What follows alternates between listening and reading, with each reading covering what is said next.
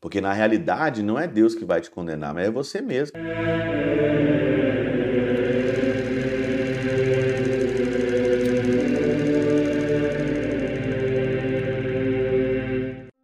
Em nome do Pai, do Filho e do Espírito Santo. Amém. Olá, meus queridos amigos, meus queridos irmãos. Nos encontramos mais uma vez aqui no nosso Teose, Viva de Coriésio, Percor Maria, nesse dia 20 de outubro de 2023. Nós estamos então nessa sexta-feira.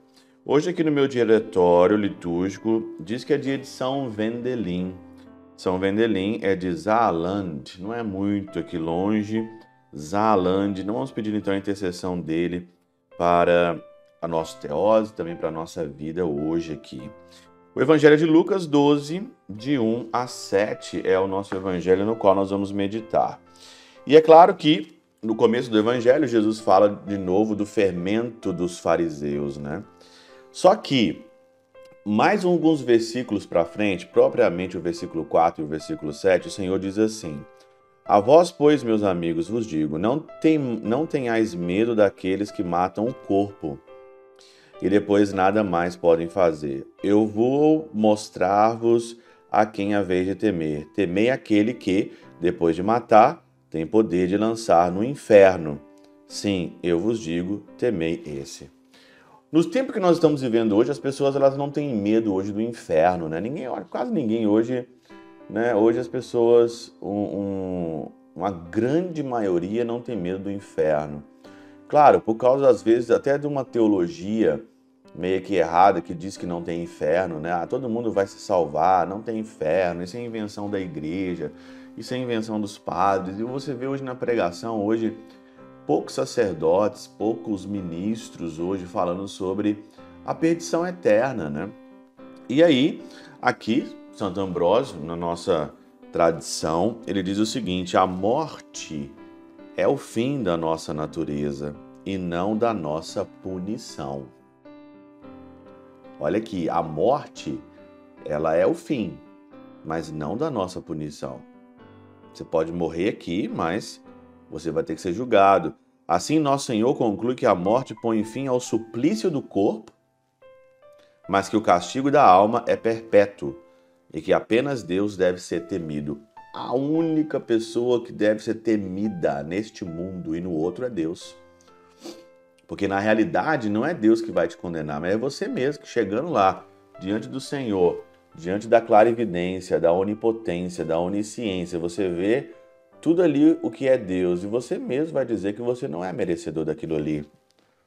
Não é que morre e acaba tudo, não. Você tem uma alma, eu tenho uma alma e nós vamos ser julgados por aquilo que nós fizemos aqui nessa vida. Essa vida é um rascunho, essa vida é aqui um ensaio para a vida eterna. Se você não vive de um jeito que é digno ou encaixa com a vida eterna, para que que você então vai querer é, ficar na vida eterna se você não viveu a eternidade? Se as coisas que você mexeu, que as coisas que você viveu, as pessoas que estavam na sua vida não, não eram da eternidade, você não trouxe para a eternidade. Os seus assuntos não foram assuntos da eternidade. O que você vai fazer na eternidade? O que você vai fazer no céu? O que você vai fazer no céu?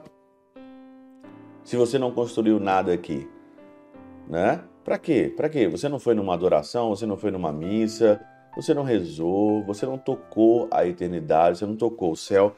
O que, que você vai fazer lá? que, que você vai fazer? O que, que eu vou fazer lá se eu não vivi isso? Pois seu poder não está circunscrito à natureza, pelo contrário, é a natureza que está sujeita a ele. Sim, eu vos digo, temei esse. Nós temos que temer esse.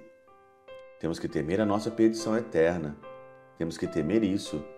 E não é difícil ganhar o céu. Não é difícil. É só você seguir a doutrina, você não ser um preguiçoso, você não ser uma pessoa preguiçosa com as coisas espirituais, não entrar na onda do mundo, não ser um distraído, não ser uma Maria vai com as outras, não ser aí, não ser levado pelas suas emoções, pelos seus instintos, lutar, lutar contra você mesmo, né?